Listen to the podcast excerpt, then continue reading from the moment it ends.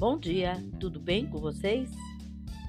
Hoje é 24 de março de 2023, sexta-feira, e eu desejo um dia maravilhoso, cheio de coisinhas de fazer sorrir. E a receita de hoje é bem simples, muito gostosa, que você é, são batatas gratinadas, mas você pode usar o legume que você quiser. Se você quiser, se quiser acrescentar mais legumes, você pode. Parece, para muita gente pode parecer muito banal, mas tem muita gente que não sabe fazer. Então, por isso eu estou eu estou editando, tá bom? Esta receita que é muito bacana. Os ingredientes que você vai precisar para esta receita são 5 batatas em rodelas pré-cozidas, azeite, 3 ovos, 2 caixinhas de creme de leite, 100 ml de leite, pimenta do reino, sal, salsinha desidratada, queijo ralado, noz moscada ralada na hora.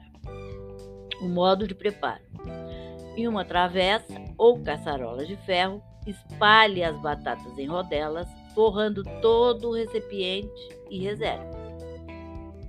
Em uma tigela, é bom você untar com um, um pouco de azeite, tá? Só para garantir que não grude.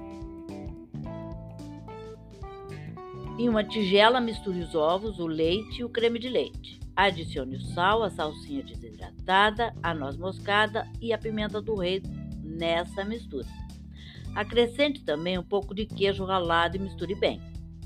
Coloque a mistura sobre as batatas e cubra com queijo ralado e leve ao forno pré-aquecido a 180 graus por cerca de 20 minutos. Como eu falei no início, além das batatas, você pode incluir chuchu, abobrinha, cenoura, vagem, brócolis, couve-flor, todos pré-cozidos, tá bom?